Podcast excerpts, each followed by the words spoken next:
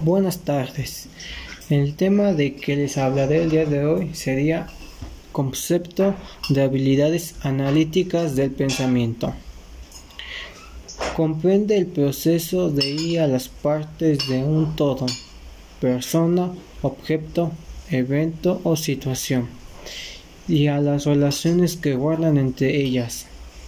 Es un pensamiento que se expresa de manera cotidiana en la forma de pensar de cada quien.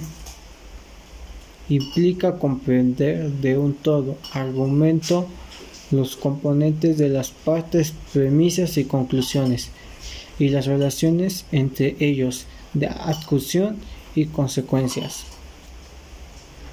Permite distinguir las relaciones entre las bases de lo que se pretende probar, es decir, entre lo que presume trasfondo y lo que se muestra gracias al, al trasfondo de tesis y hipótesis.